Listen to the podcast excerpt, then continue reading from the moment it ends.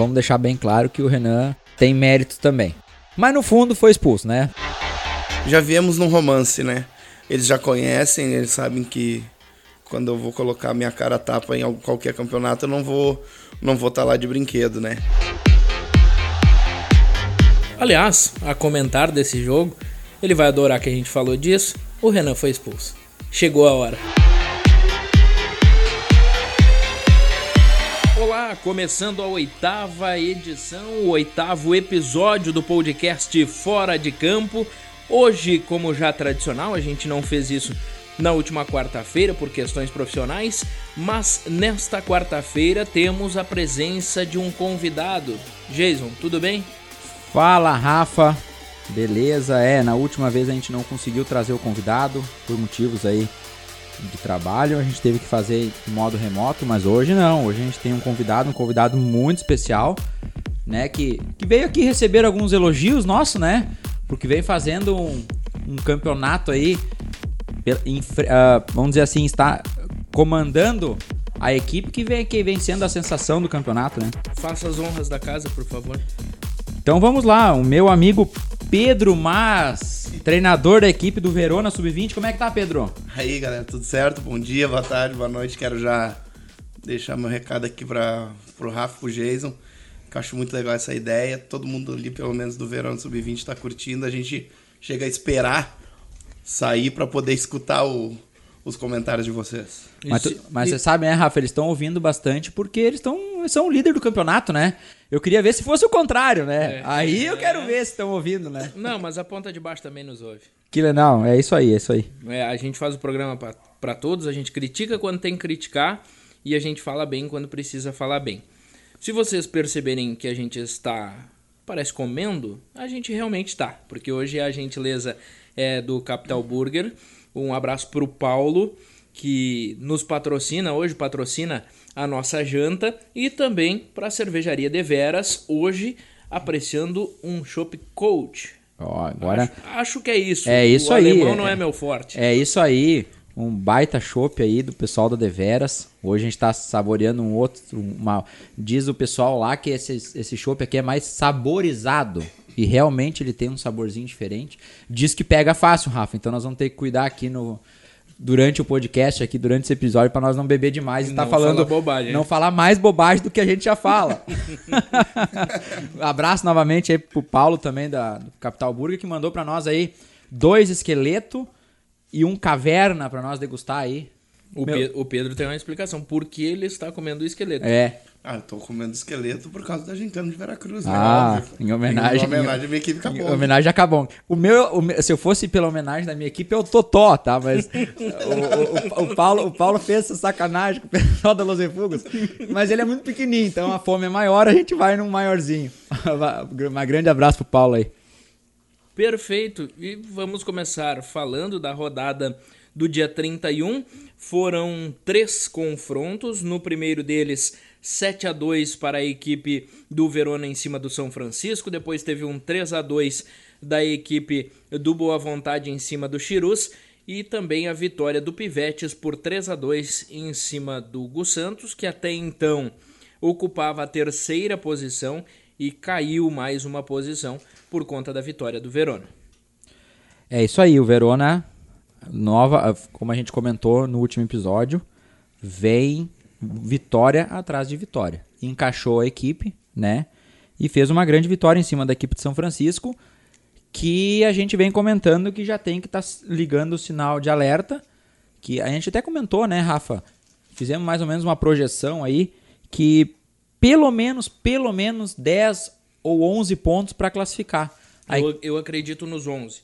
Acho que com 10 fica fora. É, o 10 vai ser bem difícil classificar. O 11 a princípio é garantido. E a equipe da São Francisco não tem uma tabela muito fácil pela frente e vai precisar achar esses pontos. Mas precisa, por outro lado, precisa de apenas uma vitória para somar os 12 pontos. Hoje São Francisco tem 9 pontos. A equipe do Chirus, que é a adversária direta na próxima rodada, tem 7 pontos e também precisa do resultado, portanto vai ser um baita jogo. Um grande confronto direto. Mas falando um pouquinho do Verona também, Verona embolou no grupo da frente, né? A gente imaginava que isso viria a acontecer, né? Pela experiência que o Verona tem. Colou no grupo de cima e realmente vem para uma classificação mais tranquila.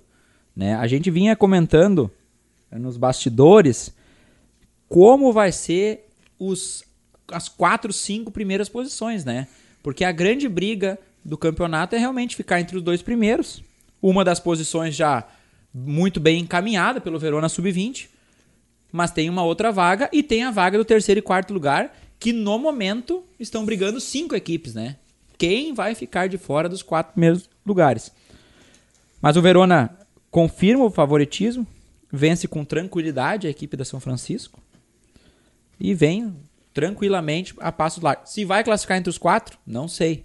Depende de como vai vir, porque a gente sempre comenta que tem que vir com o grupo completo. Quanto mais jogadores, melhor. Mas é uma equipe que já se achou no campeonato. A gente comentava que vão ser brigas interessantes.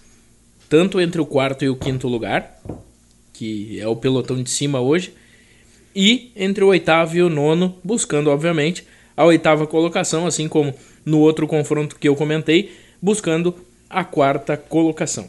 É isso aí, é isso aí. Pedro, já vou te fazer uma pergunta antes de nós entrar no próximo jogo. Me diz uma coisa: quem será que fica de fora dos quatro primeiros colocados no momento?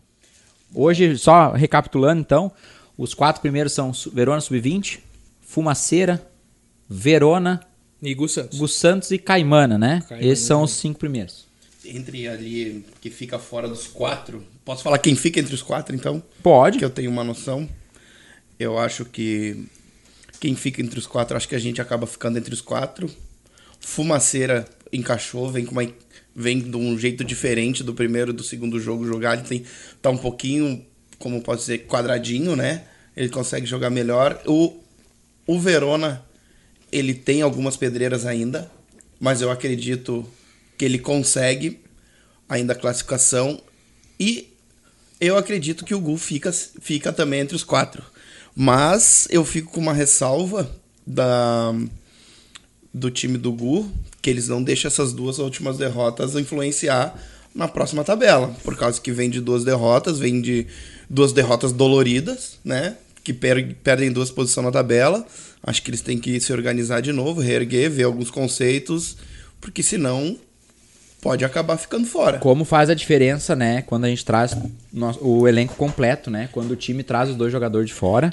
Eu senti no jogo, Jason, que eles sentiram muita falta da referência.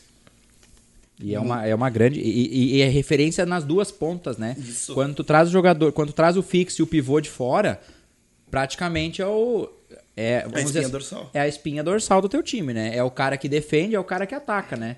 Os alas, claro que quem traz alas, que é o, até o, o caso do, do Verona Sub-20, que trouxe um ala. Trouxe um ala e trouxe um fixo ala, né? Isso. Porque o Marcelinho joga de fixo também, a gente nota que ele recua. O Zeca dá o balanço e sai pra ala. Então é um cara que tem toda uma noção de, de tanto de marcação quanto de, de, avançar. E ele estando lá atrás, a gente nota que ele tem uma visão de jogo excepcional. Ele acha uns passes que realmente é impressionante. Mas como o Gus Santos se acostumou muito com o Juninho de fixo e o Dudu fazendo a parede, e esses dois jogadores não tiveram, eles tiveram uma certa dificuldade, né? Mas é um grande grupo. É um grande grupo. Na rodada, se eu não me engano, teve quartas de final em Venâncio Aires na Copeva e aí isso acabou prejudicando. Só que depois das quartas tem a semi, tem a final, enfim. É, aquela, Precisa ficar atento é, para é, não perder nas próximas rodadas é também os jogadores. É aquela situação que eu, eu, sempre comentei que o campeonato de verão tu começa a montar o é o primeiro campeonato, vamos dizer assim, que começa no ano na região, né? Então tu pega aquele jogador contando que ele vem a todos os jogos. Só que surgem outros campeonatos no meio do caminho tantos campeonatos até de campo, que daqui a pouco o cara pode se lesionar, uh, ou as férias principalmente. Que foi o que aconteceu com o Dadinho, inclusive. Exato. Então da, tem, tem, férias no, tem férias no meio do caminho. Então, quando tu vai chamar o jogador de fora para ele vir ser realmente decisivo, ele tem que vir ser decisivo e vir. Essa é a grande questão. Ele tem que vir jogar, entendeu? E essa é a questão que alguns times estão e vão sofrer quando tu faz a escolha daqui a pouco equivocada, do cara que, infelizmente, tinha viagem marcada, ou tem outros campeonatos, ou daqui a pouco dá o azar de se lesionar. Que é o caso que a gente vê da Caimana, né? Que até agora só trouxe um jogador de fora e estamos ansiosos esperando outro jogador, né? Que eu tenho, eu tenho convicção que quando esse jogador vier, que é o Marcos Adriano, vai melhorar muito o, o quarteto da Caimana em quadra. Eu acho que a Caimana deu uma melhorada. Ela evoluiu na competição do, do que começou. Porque a gente, tinha um, a gente tem um time da Caimana neste ano diferente dos outros anos. É um time renovado. E esse time estava se encaixando, estava se entrosando. Agora parece que encaixou. Próximo confronto é, na noite. E aliás, já que a gente está falando sobre isso, queria saber do Pedro, que também vai ter uma perda de jogador aí. Como é que fazer para manter o, o Verona Sub-20 encaixado dessa maneira que está? Porque a gente olha o Verona Sub-20 e ele nos enche, nos enche os olhos, tanto na defesa como no ataque. É uma equipe que vai muito para frente, que recompõe de forma muito rápida, que marca muito bem, que sai dois, três para reforçar uma marcação. Daqui a pouco eles, esses dois, três já estão em outro jogador. É uma equipe que está muito encaixada. Como manter isso com essa perda que, que tu vai ter? Bom, desde o começo do campeonato eu já falei pro, pros guri, quando, no primeiro jogo, eu falei para eles que eu nunca exigi deles driblar dois, três ou fazer um, um gol de placa. Eu sempre falei para eles, ó, muito empenho, muita marcação. Porque com a bola no pé, vocês vão lá e fazem o que vocês estão acostumados a fazer. Vai ao natural, certo? Nós temos algumas jogadas que a gente treinou antes do campeonato. Acho que é meio um pouco visível. A cobrança de falta é uma delas, né? É, a cobrança de falta Foi vem dois sendo ou muito- três gols já dessa forma. É, de jogadas que a gente criou, assim, eu acho que tem oito gols no campeonato que foi de jogadas que a gente já tinha pensado antes, até com até comentado, para vocês terem uma ideia, teve um a gente fez um galetinho num sábado para conversar, para falar e a gente combinou uma jogada tomando um banho de piscina, tava tomando um banho de piscina, tava o quarteto e tava comigo, daí eu disse, cara, eu tinha uma jogada legal que eu até fiz no Verona principal no Campeonato Gaúcho. E acabou que saiu dois gols dessa jogada já no campeonato. E essa perda, óbvio que eu não vou desmerecer os meus outros atletas, mas o nível e a qualidade do Maninho é indiscutível. É o jogador de fora, né? É o jogador de fora, é o E cara é que vem um grande, é um grande achado. grande achado. E é difícil, é muito difícil, mas vamos ter que mudar um pouquinho o estilo de jogo, isso é óbvio. Acho que o nosso time com o Maninho, com o Maninho, ele dá uma quebrada no ritmo, entende? Tanto o Marcelinho, os dois, eles dão uma quebrada no ritmo. Eu acho que sem o Maninho a gente vai ser um pouquinho mais, como posso dizer, incisivo. É que, é, na verdade, são dois jogadores que têm experiência do futsal, né, amador, né? Então, o que tu falou na, naquele, o time, o, o time é muito importante. O tem, tem horas que o jogo tá muito elétrico, tem horas que o jogo tá 200 por hora e não precisa estar a 200 por hora. E é o cara que coloca embaixo a, a bola embaixo do pé, dá o tapa pro lado, recompõe, pensa numa jogada, acha, tira aquele coelho da cartola. E esses dois jogadores realmente a gente vem vendo que tem isso aí, e eles se, eles se completam os dois, mas eu não vou deixar de fora o Zecão e o B que vem no quarteto titular, né? E vai ter outros jogadores, e tem outros jogadores que estão entrando, estão entendendo o, o, o trabalho que vocês estão fazendo. Estão entrando. Até teve alguns jogos, acho que foi o primeiro ou o segundo jogo do Verona Sub-20 que a gente viu que o, pessoal do banco entrou e não entrou com aquela. vamos dizer assim, não entrou no mesmo ritmo, né? Mas a gente já viu que depois disso parece que realmente tomaram um choque de realidade, entenderam que se não correr junto com os guri ali, vão ficar para trás e faz com que o teu grupo realmente venha crescendo. Acredito eu que vocês saibam, e tu sabe também, que vocês não entraram no campeonato sendo a referência para o campeonato. Vocês não entraram como grandes favoritos, né? No, no meio do... No pe- certame. no, é, no pessoal de fora, assim, conversando, colocavam outras equipes na frente de vocês, né? E vocês, até então, O próprio Verona adulto. o próprio Verona adulto. Porque o que que acontece? Não vou dizer que vocês vêm na sombra do Verona, mas vocês vêm como a segunda equipe do Verona, a equipe sub-20 do Verona. E simplesmente vocês ganham do Verona, vocês ganham de times grandes, né? Ganham do Fumaceira, ganham do Pivetes com uma, uma, uma, uma goleada, né? Então, os times vocês têm que estar preparados, principalmente, e acredito que vai ser o teu grande trabalho, Pedro, é entender que tu vai jogar contra essas equipes de novo em algum momento. Né? Em algum momento tu vai jogar, seja numa semifinal, seja numa final, e o Verona Sub-20 agora vai ser estudado de uma forma diferente, né?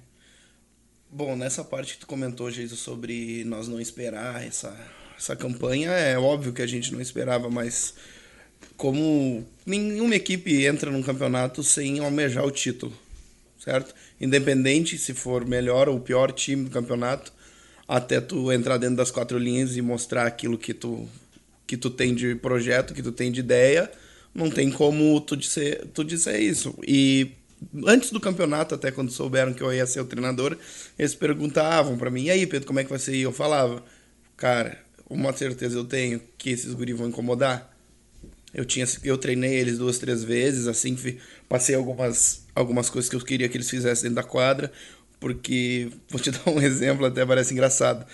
Quando eu peguei o primeiro treino que eu fui dar para eles, para eu conhecer os guri, o B olhou para mim e falou assim: eu falei para ele que eu já conhecia o B, que vocês vêm se questionando se o B já jogou, ele jogou um campeonato de verão com 16 anos, quando tinha aquela regra do sub-18. Ok, ok. Ele jogou pelo Verinha. Show, legal, legal. É bom saber porque às vezes a informação, né, a gente passa despercebida, então legal saber que ele já não é o primeiro campeonato dele. Isso, ele era um dos sub-18 da equipe. Eu tava jogando naquela época ainda.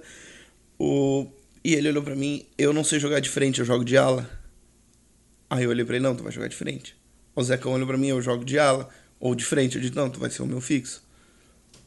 Então tu teve que fazer, tu teve que encaixar do jeito que tu achou interessante. E a gente, no primeiro treino que a gente tem, claro, tem o Ezequiel, tem o Juan, tem o, o Alejandro, tem o, os outros guritos do banco, o cara, o cara suja, tem o Juazinho, o outro goleiro reserva também que vai muito bem. Cara, no primeiro treino que a gente teve, os guris já colocaram uma intensidade diferente. Então, quando tu já tem a intensidade, tu já tem aquela vontade, fica mais fácil trabalhar. Tu bota um pouquinho de, de movimentação diferente para os guri, ainda mais que é uns guri que escutam muito, eles prestam muita atenção, sabe? Ajuda. Porque eu vejo vocês falar assim, ah, jogador de fora, jogador de fora, jogador de fora. Mas eles estão fazendo a diferença porque os guris estão movimentando muito bem também. Eles fazem uma movimentação totalmente para achar aquele passe. Para o Marcelinho ou o Maninho ter a opção do drible, ter a opção de fazer. É um giro que tu dá, é um passe que eles acham. Então acho que também é muito mérito dos guri essa, essa alavancada do, do nosso time até a primeira posição. Agora, uma coisa que a gente fala, e já falou, inclusive comentou, se eu não me engano, no último episódio, é a questão da torcida.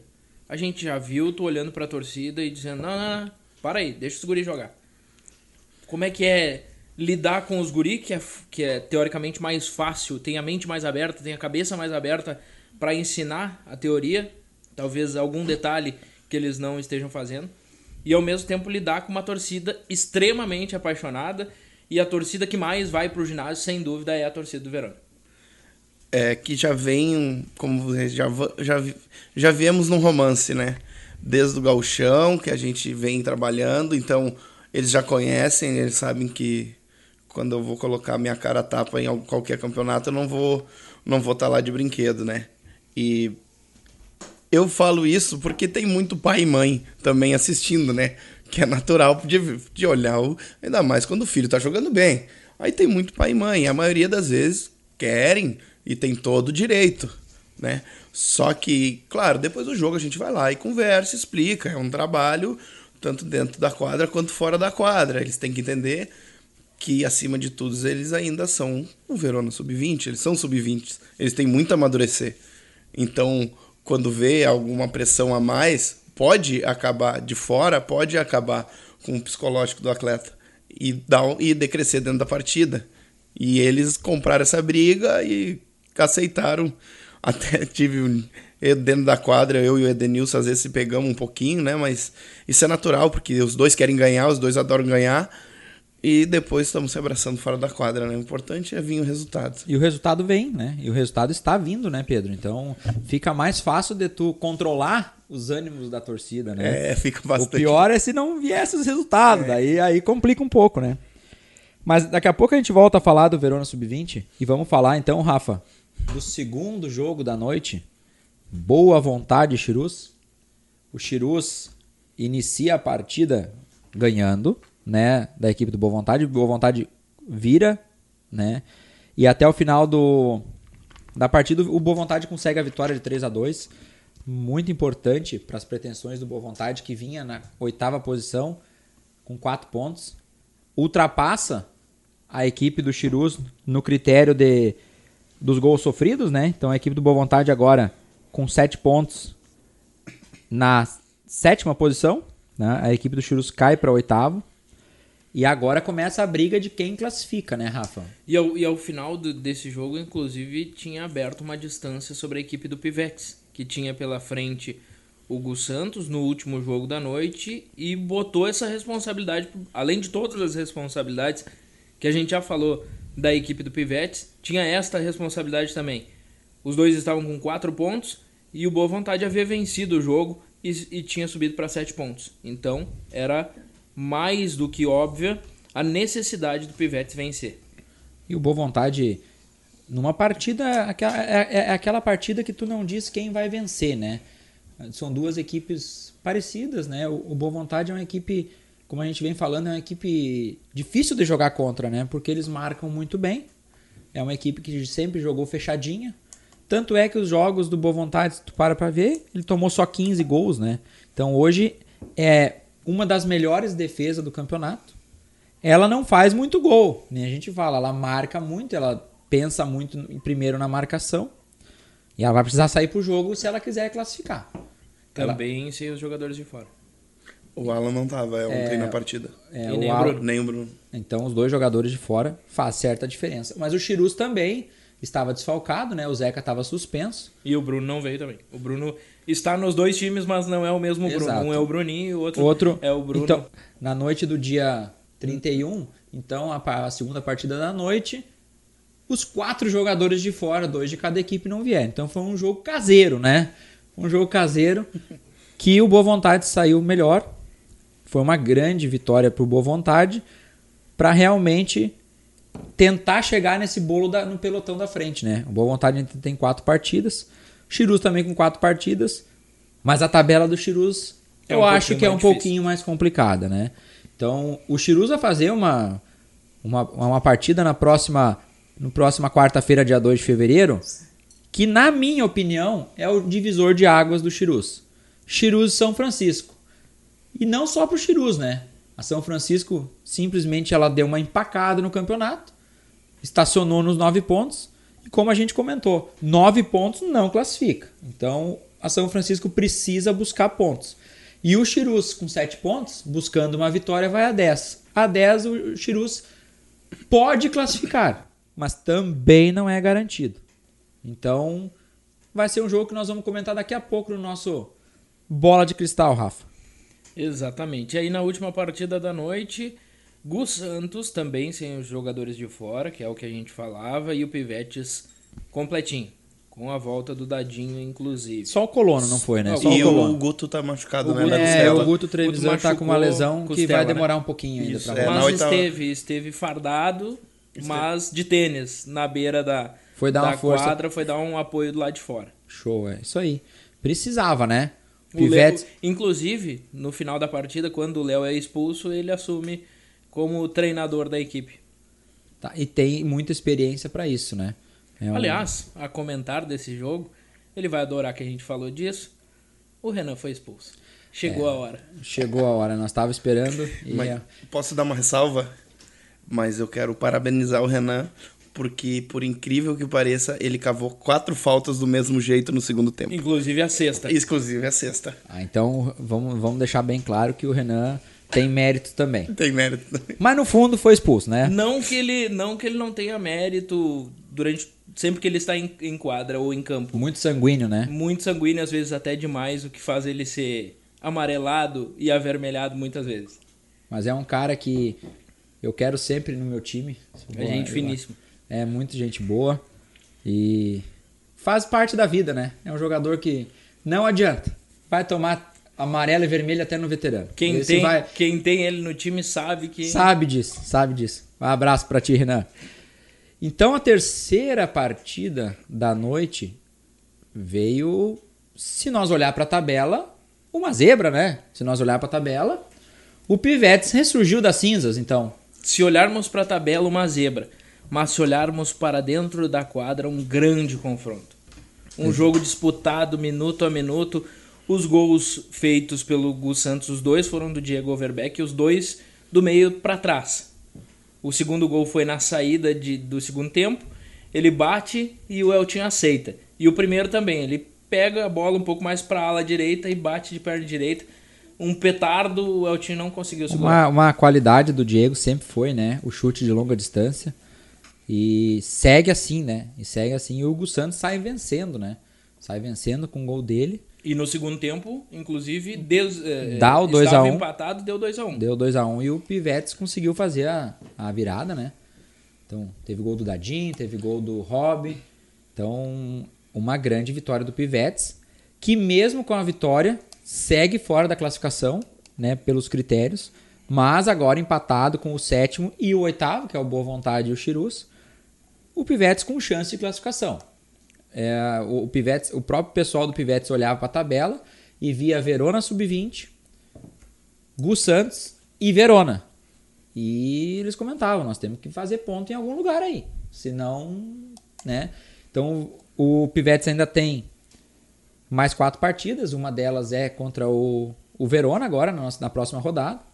Depois é Chirus, São Francisco e Araçá. Né? Então o, o Pivetes aí com, agora dá para dizer, com chances reais de classificação. Acredito que não chega no pelotão da frente.